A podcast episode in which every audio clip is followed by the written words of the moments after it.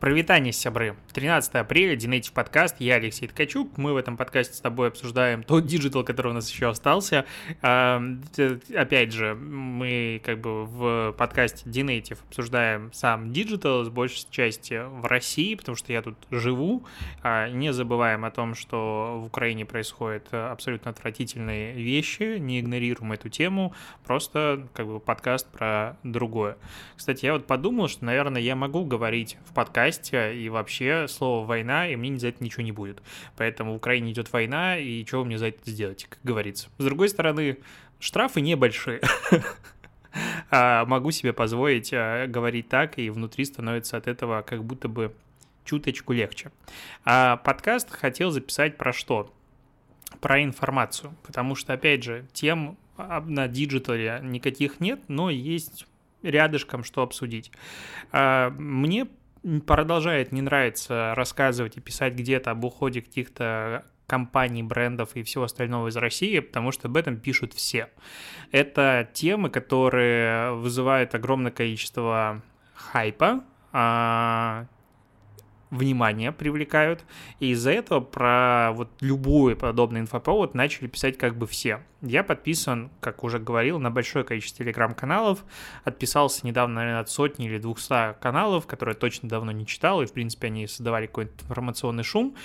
Стало жить чуть-чуть полегче, но все равно их у меня, ну, типа, слишком много. Э, возможно, это моя проблема, но в целом у меня разноплановые интересы. Я вот что заметил. Вчера ну, для меня вчера, а, Apple э, удалил приложение или удалила приложение Сбера из э, App Store. Потом сегодня это же сделал Google, и когда происходит подобное событие, лента в Telegram буквально выжигается. То есть, о боже мой, Apple удалила приложение Сбера. Об этом пишут все с пометкой «молния». Вот это вот прям срочно написать. Я такой, ну, блин, ты вообще рассказываешь мне про другие вещи, зачем ты про это пишешь? Ну, типа, об этом, о таких событиях пишут все просто по причине того, что это сейчас привлекает безумное количество трафика. И это главная проблема медиа в том, что ты из-за того, что ты хочешь продавать как бы рекламу, ты зависим от охватов. Ну, очень прям сильно. То есть, чем больше охваты, тем типа лучше. Соответственно, чем более хайповый контент ты пишешь, тем больше внимания это привлекает. Ну, в принципе, на этом горели всегда вообще все СМИ, все медиа. Это я не открываю здесь никакого, а, ну, секрета, но это, ну, типа, типа жопа. И меня вот прям как раз со Сбером показательный случай, мне прям захотелось в этот момент подписаться от всего сразу, потому что там 10 сообщений я получил в а, течение минуты о том, что а, Google удалил приложение Сбера. И чё? Ну, то есть, что мне с этим делать? Ну, что-нибудь прокомментируйте. Скажите теперь, как Сбер будет жить дальше. Ну, то есть, а, в целом, я хочу, ну, это, наверное, мое тупое желание, читать не новости, а мнение. Вот что ты думаешь на этот счет, что, как будет изменяться что-то дальше. И когда мы говорим про журналистику мнений, журналистику экспертизы, это не может быть оперативная журналистика. Именно по этой причине я стараюсь максимально игнорировать сейчас именно новости в своих телеграм-каналах, ну, либо там есть канал с обновлениями, ну, там это такая специфика, я туда прям только про обновления и пишу а, каких-то соцсетей, кому надо, соответственно, читает. А в основном канале мне хочется концентрироваться как раз-таки на личной позиции по поводу каких-то событий, на каких-то мнениях, и это, мне кажется, самое интересное, ну, потому что зайти и прочитать, что кто-то откуда-то ушел, я могу, там, не знаю, на условный ТАСС, Скажи, что дальше будет со Сбером. Ну, то есть, ага, вы будете развивать а, мобильный сайт, когда он заработает нормальную силу, или вообще что делать с этим, как э, на, на меня, как на пользователя, это повлияет, будет ли обновляться, в принципе, приложение. Но это как бы сложно, тут надо брать комментарии, тут надо что-то брать, готовить материал, и это уже как бы ты не будешь в первой струе. Но это интересно. Короче, вот эта вот штука меня прям раздражает.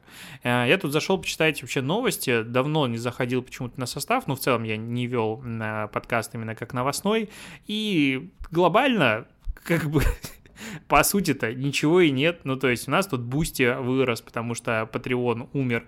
И в целом э, сейчас э, большое количество российских сервисов отчитывается, ну, это очевидно, о приросте пользователей, о приросте активности. Это логично. Сервисы российские, скажем так, не виноваты в том, что они сейчас растут.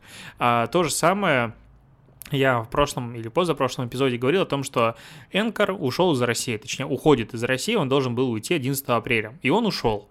И ушел, ну, вот как бы, если я до этого думал, каким образом это может произойти. Я рассматривал несколько сценариев, и один из них, типа, худший а, для подкастинга в России, лучший для платформы моей Mave, потому что в таком случае вообще никакого смысла на Anchor оставаться не будет, и то есть, ну, как можно больше а, подкастеров перейдет в мой проект, а я как а, сооснователь платформы, директор по развитию, ну, как бы должен, наверное, радоваться возросшим цифрам, потому что, ну, там, занять половину рынка, это, конечно, хороший хорошая цель, которую мы планировали достигнуть через несколько лет. А Энкор в этом деле, конечно же, очень сильно нам помог, в кавычках. А, и что сделал Энкор? Опять же, подкасты — это децентрализованный способ потребления контента. То есть ты меня сейчас можешь слушать через Apple подкасты, Яндекс Музыку, Google подкасты, любой сервис стриминговый, где меня как бы можно найти. И каждая твое прослушивание, оно обращается, то есть, когда ты нажимаешь кнопку play, а, стриминг идет на хостинг, на котором размещается подкаст, соответственно, на Mave. То есть я публикую свой эпизод только в Mave, и дальше а, по RSS-ссылке он распространяется везде и по ней же а, идет прослушивание, все эта статистика фиксируется. Что сделал Anchor? А, Anchor большой а, хостинг, там что-то, наверное, половину всемирного рынка подкастов он имеет, держит. У меня к нему огромное количество претензий с точки зрения аналитики, интерфейса, вообще всего, то есть он большой и бесплатный и дружит со Spotify, но при этом у него безумное количество было проблем, и их перечислять даже не буду, какой смысл. Ну, их реально много, не потому что это, типа, мой конкурент, потому что реально были проблемы. А, они не только запретили доступ подкастерам, как они говорили, что ты не сможешь пользоваться своим подкастом. Они так писали в ФАКе. 11 а, числа, где-то в обед, они закрыли доступ, только, только под VPN можно туда зайти, причем Cloudflare не пропускает. То есть а, Cloudflare, по сути, не VPN, но позволяет практически всегда пойти любые блокировки, и можно использовать тот же Instagram без проблем. Но вот с блокировка Anchor, это не работает. Но, кроме этого, они запретили прослушивание всех подкастов, которые там размещаются из России, опять же, без VPN. То есть, э, если у тебя там размещался подкаст, ты думал, окей, я буду через VPN заходить, администрировать его, пускай он там лежит, потому что не хочу размещать его на российских хостингах.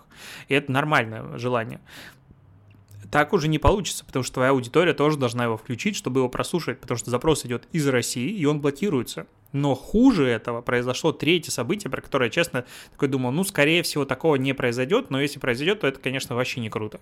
Они отключили редирект. Что такое редирект? Опять же, из-за того, что подкасты — это децентрализованная м, система распространения контента, у тебя есть хостинг и, допустим, 20 сервисов музыкальных, э, стриминговых, мне их проще называть стриминговыми, где тебя можно слушать. Apple подкасты, CastBox, и Pocket Cast, куча других. А, и, в принципе, ты должен пойти к каждому и сказать, ребята, у меня есть подкаст, вот его RSS, пожалуйста, возьмите меня. А, многие стриминговые сервисы просто парсят базу из Apple подкастов и оттуда забирают. Но, опять же, в большое количество надо прийти и сказать вручную это.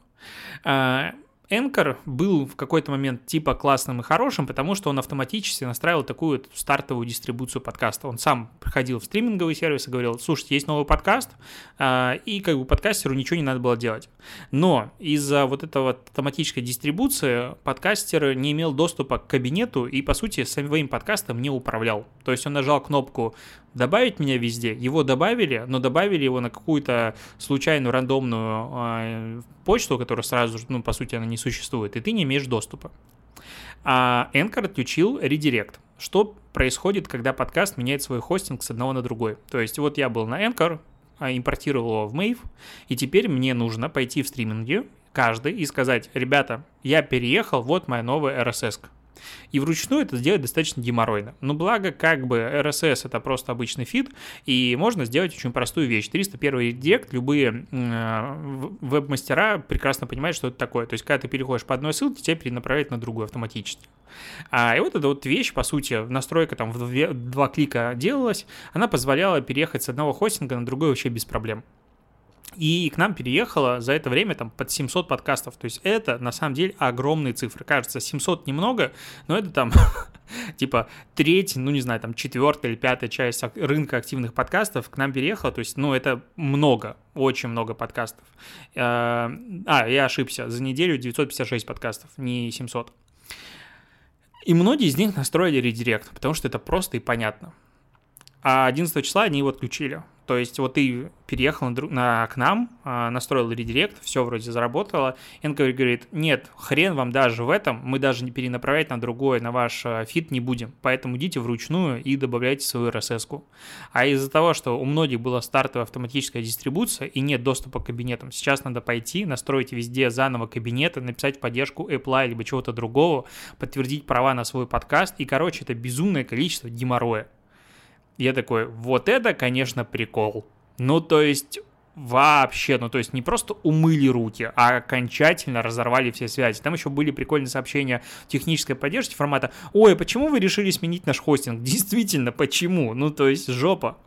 А с другой стороны, почему я считаю, что это очень хреновый на самом деле, ну, прецедент, почему сервис ушел из России, а как бы конкуренция другое. Я очень люблю историю про условную свободу слова. Я считаю, что свободы слова на самом деле нет нигде, вообще ни в одной стране мира. Я могу с этим дискутировать вообще с кем угодно, но как бы э, если твое мнение отличается от мнения большинства, а в каких-то странах ты вообще не можешь его озвучивать, в каких-то странах ты можешь его озвучивать условно, но по каким-то критически важным вопросом, общественно таким острым, ты, скорее всего, нигде не можешь его транслировать.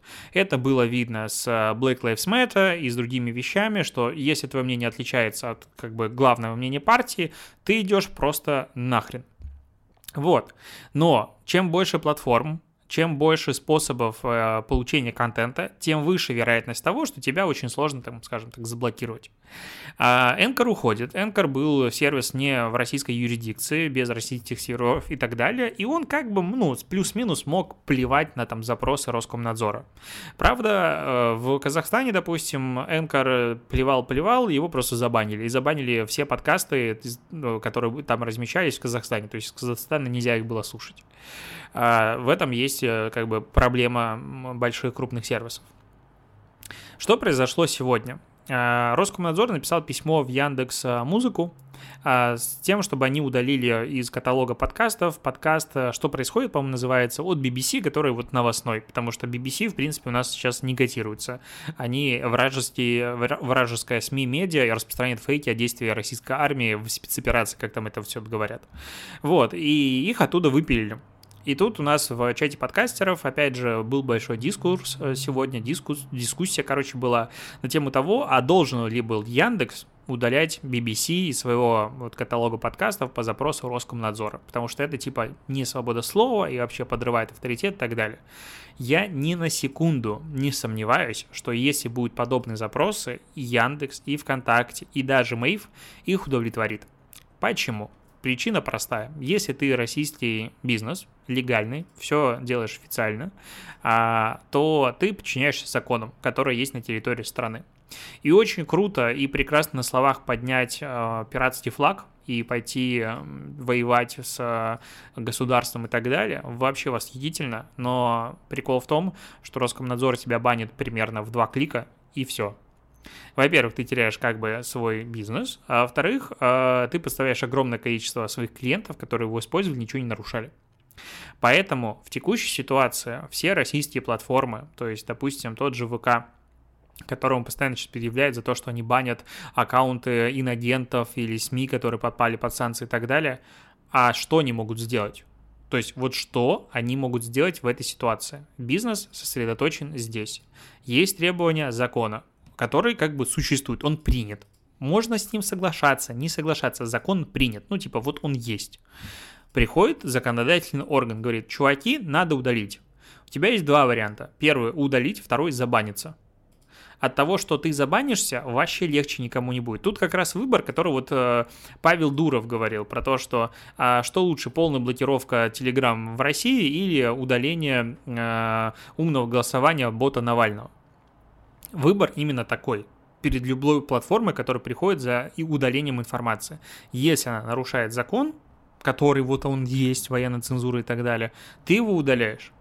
И я, честно, вообще не понимаю дискуссии по поводу того, что Яндекс, типа, в данном случае плохие. В смысле? Ну, то есть, мы сейчас находимся в таком мире, в таком обществе. А, ни Яндекс, ни любая другая компания не должна быть а, тем флагматом, на мой взгляд, которая такая, мы сейчас изменим вообще мир. Правительство изменим, закон изменим и так далее. Есть у нас как бы избирательное право, Э, есть у нас выборы, есть Госдума и так далее, в которых каждый из нас, я, кстати, не могу, я белорус, может как бы участвовать и отдавать голос туда, куда типа хотелось бы. В теории. Это, конечно, звучит в теории, понятное дело. Но компания здесь вообще не, ну, как бы, не отстреливает. Она вообще не при делах. Она делает то, что нее спускает сверху. И самое удивительное, что и как бы Facebook делал бы то же самое, ну, его забанили. И Google делает то же самое. Ну, то есть, в целом, опять же, же, смотри, есть закон, по которому Rush Today, а там признано сейчас везде, типа, СМИ, которое вот плохое. В Европе, в Америке, где угодно. Что делает Google? Выпиливает их везде. Потому что их деятельность запрещена.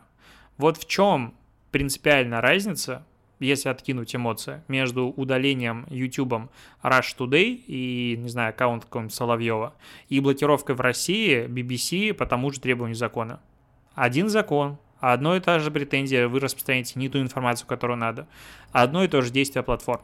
Но в первом случае YouTube молодцы, потому что удалили Rush Today, а во втором случае Яндекс говноеды, потому что удалили BBC.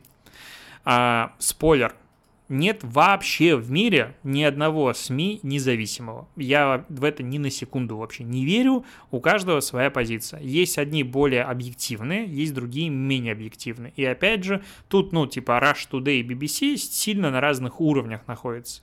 Особенно в вопросах э, острых, которые скажем так, в данном случае э, мы все понимаем, о чем говорим. Там Буча и так далее. И то, что транслируют там Rush Today, хотя не смотрел, но примерно понимаю, что там есть, это вообще ни в какие ворота. С другой стороны, ну, типа, те же BBC и прочих ребят тоже можно много за что э, притащить, и там и химотати, которых в итоге не было, и прочее, прочее, там тоже есть много вопросов. То есть прям, если идти целенаправленно искать, то тебя записывают сразу в ватника, потому что ты, типа, говоришь о том, что они тоже плохие. И а раз они плохие, значит, мы можем делать делать типа то же самое. Я не согласен с этой логикой, она тупая, бредовая и конечная, но в целом смысл такой же. Поэтому сейчас я считаю, что в интернете вообще не осталось возможности для условной свободы. То есть, в принципе, ее нет. Она раньше была просто по причине того, что интернет был чем-то небольшим, и на это забивали. В данный момент интернет важнейшая часть жизни человека, она полностью контролируется государством. Есть а, платформы, скажем так, диктаторские, например, Apple. Это вообще абсолютно диктатура в полнейшем ее виде и содержании. Если Apple что-то не нравится, значит его на платформе нет и все. Как бы, ну, это ну, такой себе вариант. Я про это рассказывал, не, не знаю, годами, мне кажется, в этом подкасте. А, есть Google, которая, типа, более либеральная, но не потому что они молодцы, а потому что я могу АПК-шку приложения установить из стороннего стора и как бы что-то мне сделаешь, не запретишь. В Apple такого сделать сделать сложно или технически, короче, сложно. Вот. И с этим как бы мы будем жить. Я тут у Вастрика читал две статьи крутые про децентрализованный интернет, про Web 3.0. Но если он написал это просто, то я, наверное, тупой. Потому что понял я мало чего, кроме того, что Web 3.0 в жопе. Он в далеком будущем, до которого мы еще хрен доживем, никто не понимает, что это такое, но в целом речь про децентрализацию, в которой платформы э, не могут, э, скажем так, на полностью тебе диктовать, потому что ну, есть Facebook, который может тебя удалить в любой момент, есть Яндекс, есть Инстаграм, есть любая платформа, если ты ей принадлежишь, значит, тебя могут удалить. Ну, вот в этом идея. Самое независимое в теории, опять же, это сайта, но в данном случае ты зависишь от своего хостинга, ну и опять же от Роскомнадзора. В теории можно построить распределенную э, систему своего сайта, что тебе было сложно забанить, но даже это сейчас, ну как бы, мало кто будет запариваться. Но мы живем в такое время, и я думаю, что, конечно, интернет будет дальше меняться очень сильно. Глобальный интернет, он, ну, рушится на глазах. Все страны защищают свои интересы. И, ну, в целом, опять же, мы это с тобой обсуждали э, регулярно. Такие новости. У меня есть небольшая проблема, она заключается в том, что, в принципе, подкасты писать мне хочется, а о чем писать? Как-то тем, ну, не так много. То есть реакции на хреновые события, это, конечно, ну, все очень забавно, но такое себе. И хочется, чтобы подкаст был каким-то вдохновляющим, каким-то, чтобы было интересно. Возможно, я думаю, может сюда начать гостей звать, а, что-то какие-то события обсуждать, но тоже надо заниматься этим активно и много, и на это сил нет. Если у тебя есть какие-то темы, которые ты бы хотела обсудить в подкасте, а, ну, или услышать их обсуждение, давай. Но, опять же, я считаю, что подкаст это не про образование вообще ни разу. Тут лекцию с видео презентацией сложно иногда смотреть и улавливать, а вот в подкасте чему-то учить, ну, прям вообще не ко мне это дискуссия, это обсуждение, это какой-то юмор и все остальное. Короче, подкасты — это про развлечение, про убить время. Если что-то подобное есть мысли, закидывай мне, все мои контакты знаешь. Буду думать. На этом спасибо и пока. Услышимся с тобой в следующий раз.